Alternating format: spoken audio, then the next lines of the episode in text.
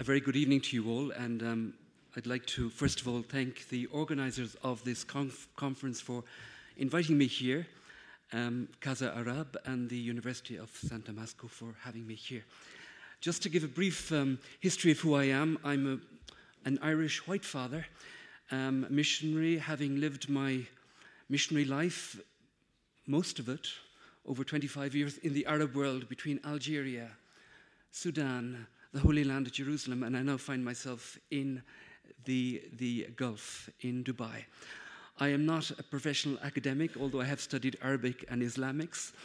And um, I, if I can admit that I'm not an academic, but what I've come to do this evening is to present um, an image of what the churches, what the Catholic Church and the different churches are like today in the um, Arabian Gulf, in the Arabian Peninsula.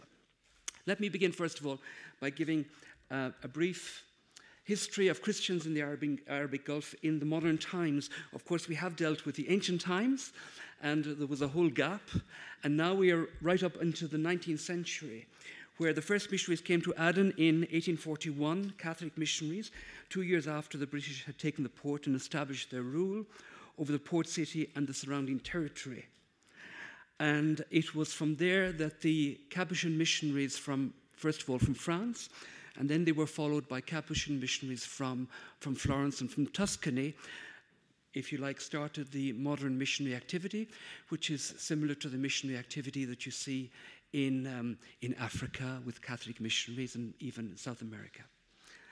And um, so the presence was very, very small right until I suppose, the recent discovery of, of, of oil. Um, the missionaries were there in, in Aden. They had some institutions, some schools. And then, of course, you had the independences of, the, of Yemen and the two Yemens which established themselves in the 60s. And um, you had the Yemen Arabic Republic of the, of the North, of northern Yemen, with Sana'a as capital, and the People's Democratic Republic of southern Yemen, with Aden as its capital. Southern Yemen, as you know, was a, a fairly robust communist regime, and in the 70s, it led to, to the expulsion of the Catholic missionaries, and they had to flee um, mostly to Bahrain at the time. Schools and institutions were closed.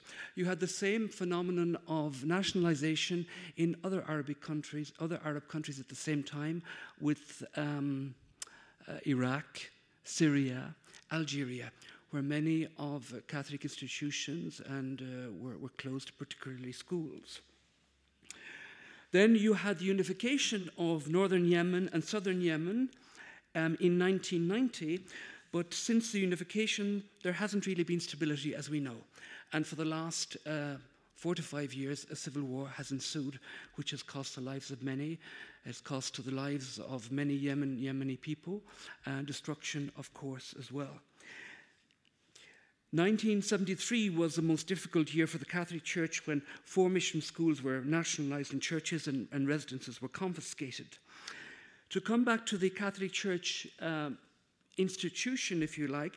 The first Vicariate of Arabia was established in 1888, and the apostolic vicar, was, was, um, lived in Aden. And, and the seat of the Catholic Church in Aden lasted until 1974, where it moved from Aden to Abu Dhabi. My friend who just spoke earlier spoke about the word petrol. Uh, and petrol, if you like, has changed the whole Gulf in the, in the 20th century. And if there is a Christian presence in the Gulf today, it is because uh, many people have come working in the petrol industry and all the other industries that have followed. So, with the arrival, with the discovery of petrol in the Gulf countries, um, many uh, people, particularly from um, southern Asia, came to, uh, to work as workers and to help the countries as they established as independent countries in the 70s. The, the number of Catholic missionaries increased from Italy, but also from the South, South Asian continent. So today, if if we can talk about uh, the situation in uh, in the different Gulf countries, of course, we're talking about the Gulf Peninsula, but there are many different realities in the six countries of the Gulf. Here we have some photos of the first church in Abu Dhabi in 1965. You see, it's built in the middle of the, of the desert. Here you have a map of the current political situation with Yemen uh, north and south, as you see. Sorry, oops. No, how do I go back? Oh dear. Oh dear. Oh, it's going all over the place for me. It is going all over the place. Can somebody come to my help? Sorry. okay. Okay, thank you very much.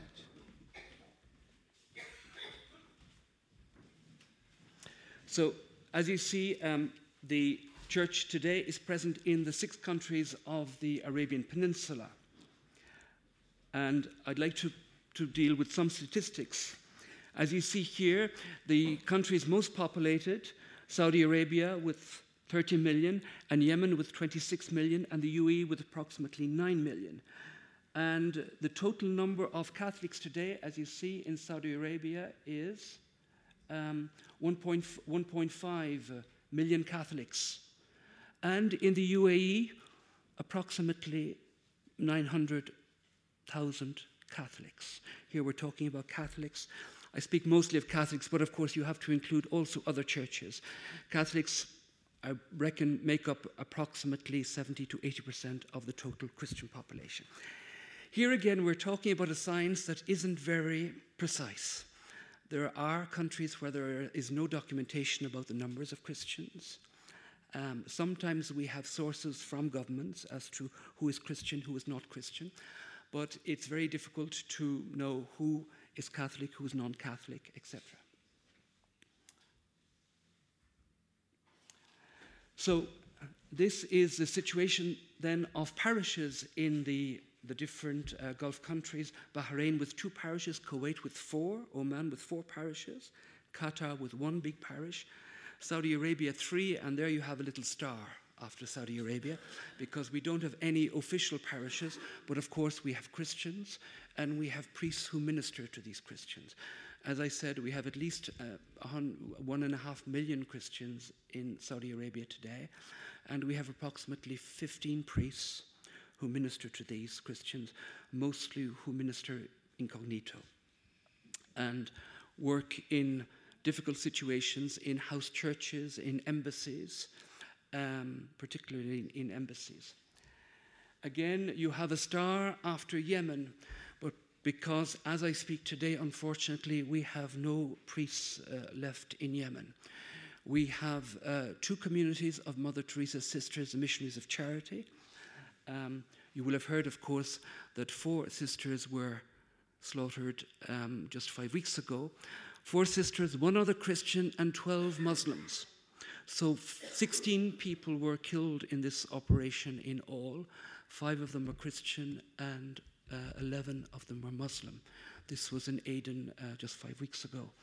And one of the priests who ministers to this community, Father Thomas, Salesian from India, is currently, um, is currently kidnapped.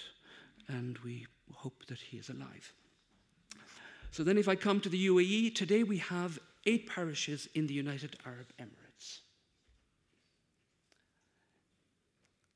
as I said, the Kingdom of Saudi Arabia, uh, um, the biggest country with the biggest population of over 30 million, and expatriates are about 33%, and Catholics are about 1.5 million. So I presume you can count about 2 million Christians altogether in Saudi Arabia today.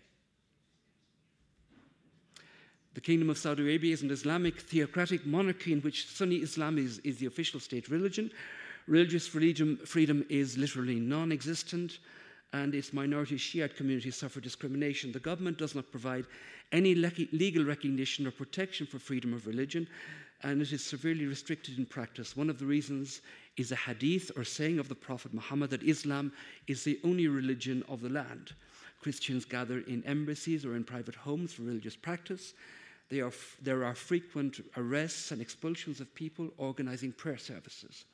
The Holy See does not have any diplomatic relations with the Kingdom of Saudi Arabia, although there are contacts, but there are informal contacts. State of Qatar, a population of over 2 million, and expatriates are 88% of the population. And we estimate that there are at least, at least a quarter of a million Catholics, one parish, one big church, and approximately eight priests serving this country. Qatar, despite being a Wahhabi state, um, in the constitution, as well as certain laws, provide for freedom of association, public assembly, and worship in accordance with the requirements of, of public order and morality. Notwithstanding this, the law prohibits proselytizing by non Muslims, and some places uh, restrictions are, there are restrictions on public worship. Islam is a state religion. And since the arrival of Hamad bin Khalifa al Thani in 95, there have been huge reforms, as you probably know, in the Qatari regime, which was rather backward looking. It was very attached politically to Saudi Arabia, but since 95, it has gained a lot of independence, if you like, political independence, with all that that we know about that as well. You know. So there have been huge progress even in the domain of religious freedom. The Kingdom of Bahrain, a population of 1.3 million, and expatriates are about just over 50%, and Catholics approximately 80,000. And Bahrain is now the seat of the Bishop of, of, of Northern Arabia. In the Catholic Church at the moment, we have two dioceses, one on the north and one on the south. Northern Arabia covers Bahrain, Qatar, Saudi Arabia, and Kuwait, whereas the southern diocese where I work is the United Arab Emirates, Oman, and Yemen. This is a picture of the new church in Doha, which houses approximately uh, 2,000 people. Um, and it's overflowing. It's overflowing.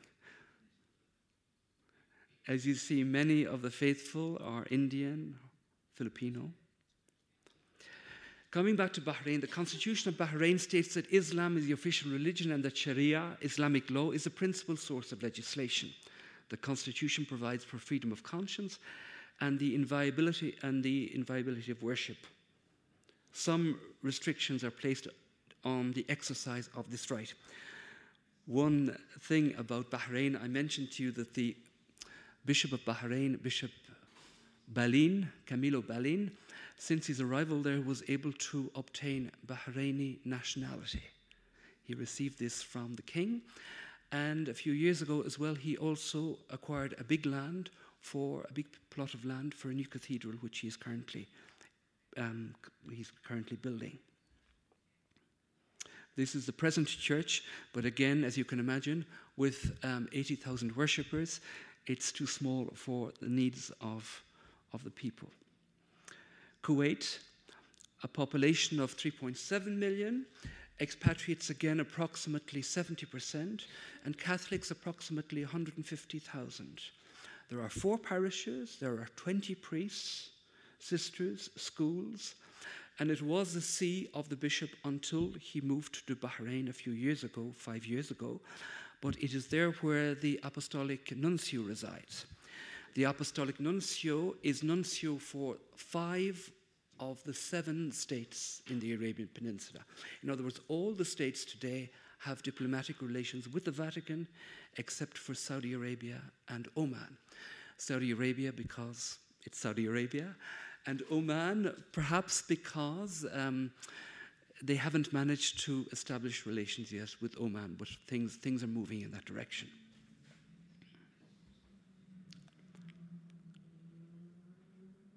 The Constitution of Kuwait provides for absolute freedom of belief and freedom of religious practice. The Constitution once again states that Islam is the state religion and that Sharia is a source of legislation. It has to be said that I think in all the Arab Muslim countries, almost all, in the first article or in the, the preamble, Islam is mentioned as either the source of legislation or the, the source. It's mostly mentioned as the source of legislation, either Islam or Sharia. Oman, um, it has a population of over 4 million and expatriates of about 44%, and Catholics are approximately 100,000. And here again, we have four parishes in Oman, with um, two in Muscat, the capital, and two in the other ends of the country. One in Salalah, which is very near the Yemeni border, and the other in Sohar, which is near the U- UAE border. The basic law, in accordance with tradition, declares that Islam is a state religion and that Sharia is a source of legislation. It also prohibits discrimination based on religion and provides for freedom to practice religious rites as long as they do not disrupt public order. This question of public order is a very important uh, concept in, in, in most um, Arab and Muslim countries. So, coming back once again to Yemen, Yemen, um, as you probably know, is a country that is not part of the GCC, the Gulf Cooperation countries. It is the poor brother of the Arabian Peninsula. And um, yeah, it's very much on the outside of everything that happens. It doesn't, it's not part of the whole petrol uh, boom. Its standard of living, of course, is much lower than any of the other countries. And unfortunately, for the last um, 20 years, it has been suffering from, from civil war and lack of economic uh, prosperity. I mentioned here, I mentioned here that we have no, no priests at the moment in the country, and the number of Christians, the numbers here, 2,000. I think today there are less than 2,000 uh, Christians in, in Yemen. The Constitution of Yemen provides for freedom of religion, and the government generally respects the right and practice. However, there are some restrictions. The Constitution once more um, declares that Islam is a state religion and that Sharia is a source of all legislation government policy continued to contribute to the general free practice of religion. However, there are some restrictions. I want to come back again to the recent crisis um, because Yemen is part of our diocese. And as, you, as I mentioned, um, four sisters and 12 other people were slaughtered just five weeks ago. But it wasn't the first time. Already back in 1997, four of Mother Teresa's sisters were killed in, uh, in Hodeidah, this port city on, on the Red Sea. So, this is the second time in 18 years that the congregation of the missionaries of charity have been hit, have been hit in Yemen, and still they decide to stay there. This is something very, very beautiful and heroic. Um, here is a photo of the sisters who were killed just uh, six weeks ago. Uh, three sisters from two sisters from Rwanda, one from India, and one from Kenya. This is um, just a photo of the house that we're renting as a church in, uh, in Sana'a. And this is a photo of the church in Sana'a, which over a year ago was, was burned. So nothing of this, unfortunately, exists today. Now, let me go to the United Arab Emirates, which is the country I know the best because I've been living there for the last, um, for the last four years. And I suppose it's, if you like, uh, the perfect example of religious tolerance and coexistence uh, that exists in, um, I would say, the Arab world. The other countries as well um, around are tolerant, like Qatar, Bahrain, Oman. But I think we're, we're very fortunate in the United Arab Emirates to be able to live in a regime which tolerates Christianity and which, over the last uh, 30 to 40 years, the church has not only been tolerated but has also um, thrived. Approximately 9.4 million uh, Christians, and expatriates make up 85% of the population. Um, today we have approximately 900,000 uh, Catholics, parishes 8, we have over 40 priests, we have 25 sisters, and we have, this figure is not correct, we have 10 schools at the moment in the country. 10 schools. Um, five schools belonging to the Vicariate, and five schools belonging to other uh, religious congregations, sisters' congregations. The Constitution of the United Arab Emirates provides for freedom of religion in accordance with established customs, and the government generally respects the, this right in practice. However, there are restrictions. The federal constitution declares that Islam is the official religion of the country. There were no reports of, of societal abuse or discrimination based on religious belief and practice. And here I would like to mention uh, a new law that came out um, last July, making it a crime to discriminate on the grounds of religion. And this is again, um, I think, the, uh, the wish of the Emirati authorities to prove that theirs is a society which is open and tolerant. And it, again, it's probably unique in the Arab world. The Dubai skyline, everybody says, oh, you're living in Dubai. And it is true, it is rather, um, it's, um, some people call it the, it's like a Disneyland for adults, yeah.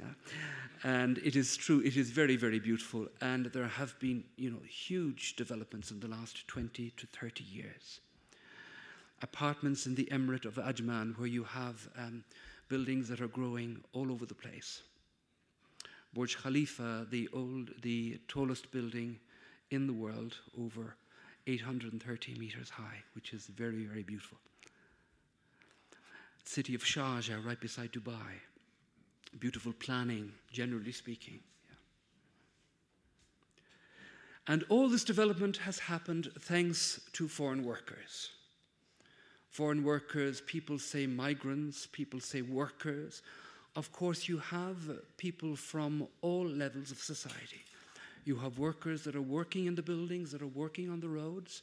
You have um, people who are working in education, in the hospitals, hundreds and thousands of Filipino nurses, um, Filipino working in companies, in sales, in selling in Dubai Mall, in the airports, in Emirates, all over the place.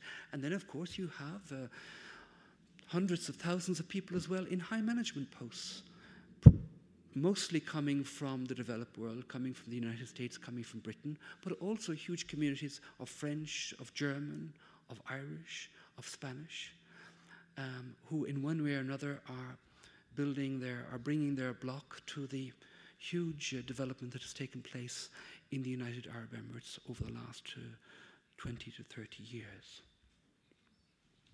Again, some photos of Sharjah. Beautiful mosque of uh, the Sheikh Zayed Grand Mosque in Abu Dhabi, which is a beautiful piece of architecture. The UAE, where church and mosque go side by side. Again, it's true to say that near many of our churches there is a mosque, because there's a mosque almost every five or seven hundred meters. There are more mosques in Dubai than there are churches in Rome. And yet, um, there are churches and mosques that go side by side. And I think I use this analogy of churches and mosques go side by side because, again, it's a place where the authorities want, um, want that there be a freedom of religion and that, that um, the people are able to practice their religion, educate their children, um, earn a better life um, freely. This is a picture of one of our master services in St. Joseph's uh, Church, the Cathedral Church in Abu Dhabi. And this is the opening just a few months ago of one of our new schools in Dubai with Bishop Paul Hinder, who is the Capuchin bishop from Switzerland, opening the school. We purchased a school, and uh, the land is rented from the Dubai um, land commission, if you like. And there we have at the moment 800 students, but in four or five years' time, we hope to have about 1,400 students from 25 different nationalities. And it has been run by Filipina sisters of St. Paul of Chartres congregation. There you have the Filipina sisters on the, on the left, um, with an Indian lady who is an Indian sister running one of our other schools beside them. This is our new church called St. Teresa's Church in, uh, in Abu Dhabi, which was uh, just uh, blessed last year. As you see, people from every country, tribe, and tongue, and people and nation. A Catholic church of different rites and languages. Although officially the vicariate is a Latin vicariate, um, we also cater for the worshippers in other rites, particularly the Syro Malabar rite and the Syro Malankara rite from Kerala, but also Maronite, um, Greek Catholic. Here you have a Greek Catholic liturgy. And on the left, you have a Greek Catholic priest who is from the Ukraine, and a Greek Catholic priest on the right in white who's from Lebanon. He, by the way, is a convert from Islam. There are not many of them, but he is a convert from Islam. And I'm in the middle. You, see my bald head. a church of Oriental Christians. Syro um, Malankara Catholic Church with Bishop Paul Hinder in the middle. Procession Day in Doha, Qatar, with two Syro Malankara bishops. And of Latins, of Italians, and Egyptians, Egyptian Coptic Christians. So, what I'm trying to say is that we live in the Gulf today a very unique church experience, which is universal, which is Catholic, and uh, where everybody um, gets along, believe it or not. Yeah? This is an old picture of the church in, in Abu Dhabi, which was built in 1983, St. Joseph's Church in Abu Dhabi. And this is the new building here, which you see, which I just showed you the inside of when in one of the former slides. And this is St. Mary's Church, Dubai. That's where I live.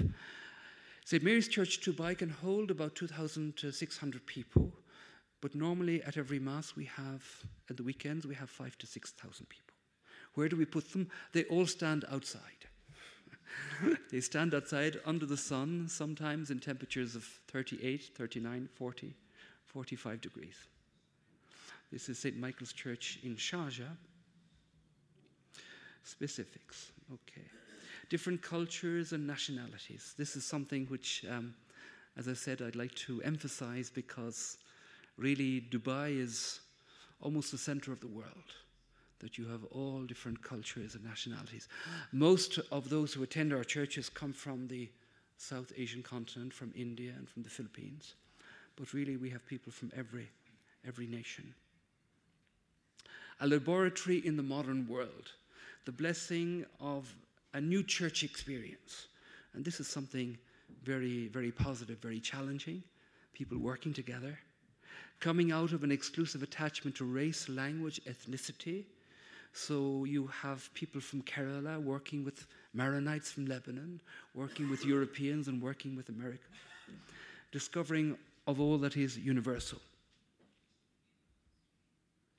Here is the timetable for St. Joseph's Church. And if you go down masses in other languages, you have Arabic, Filipino, Malayalam, Tamil, Konkani, Malankara, Urdu, Sinhalai, French, German, Spanish, Italian, Korean, all over the weekend, in one weekend. This is Palm Sunday procession. And as you see, uh, this is Bishop Paul. And uh, behind, behind the cathedral is a, is a mosque. Chances of a truly Catholic experience. Now, one of the challenges of having so many people is that we don't have enough space. We have eight churches for a population of 800,000. And even if only 20% of those came to church every weekend. We're still very much stuck for space. Monday, Thursday, with only standing space. You see, people are even standing between the cars.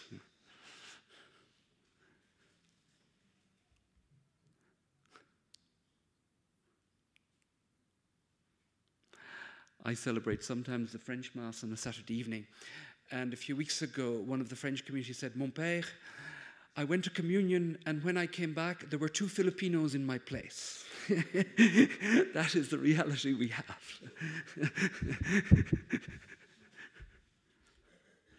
Queuing for confession. Yes, uh, Holy Week is, is like Golgotha for priests because we have hours and hours and hours of confessions. In the end, we just have to give a general absolution. I mean, gathered around the altar. You see, this is an outside altar in Abu Dhabi. Good Friday veneration of the cross. And of course, you have a lot of pious customs from the different countries. The um, the Spanish bring, or the, the, the Filipinos bring with them uh, Santo Nino. You know, they have big celebrations. Um, the Indians from, um, from Tamil Nadu have uh, certain celebrations, like Our Lady of Velankani. And of course, the Indians from Goa have celebration of St. Francis Xavier, etc. This is the Easter Vigil in Abu Dhabi. So outside the churches, then you have prayer rooms in labor camps, and you have a lot of new groups that are establishing, that are coming together, and they're coming together for prayer. Very often charismatic prayer, believe it or not, particularly the, the Indians, but also the Filipinos, charismatic prayer. And uh, you see them coming together regularly for charismatic prayer. Um, and this is a big challenge for us, church leaders, if you like, between um, encouraging and managing because you have a lot of the Pentecostalist type Catholic charismatic leaders who are coming alive and, and, and uh, sometimes it's, it's, it's a bit of a challenge. But it's also, of course, a grace. Prayer in a labor camp I'm looking at the time. Oh, yes, I'm looking at my time. My time is going. I'm nearly finished. Charismatic prayer once more. Church's service to the poor, charitable activities, poverty against, uh, amidst great wealth, limited legal assistance, and self help group in parishes. We try as best we can to reach out to those who are most poor. And there you see a poor worker collecting, uh, collecting the rubbish in, in the desert. People without him Without people like him, nothing goes in, of course. You have the people who are doing the difficult jobs, worker taking a break. Labour camp, this is a picture of a labour camp in Abu Dhabi. Who build the skyscrapers? Of course, labourers, eh? mostly, and the palaces. Challenges. So, lack of stability, guest workers without rights, kafala system sponsorship, no access to nationality, Political trade unions, freedom of association, freedom of press, highly restricted. Abuse of labourers and housemaids in UAE, however, much has been done in the last years. Human trafficking, prostitution, severe implementation of countries' laws, immediate imprisonment for any violations. So you find a lot of people in prison for drugs, for prostitution, for alcohol offences. Visa refused, Anunatu. This is a Syrian whose visa was refused. This is for a Schengen visa, but in fact, it's a universal.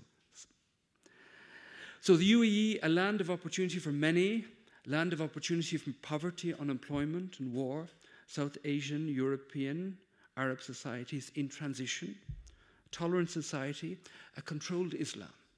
I think this is very important. And openness to economic and cultural development for the betterment of all dialogue of life as guests in a Muslim country. Here you see one of the openings of the churches.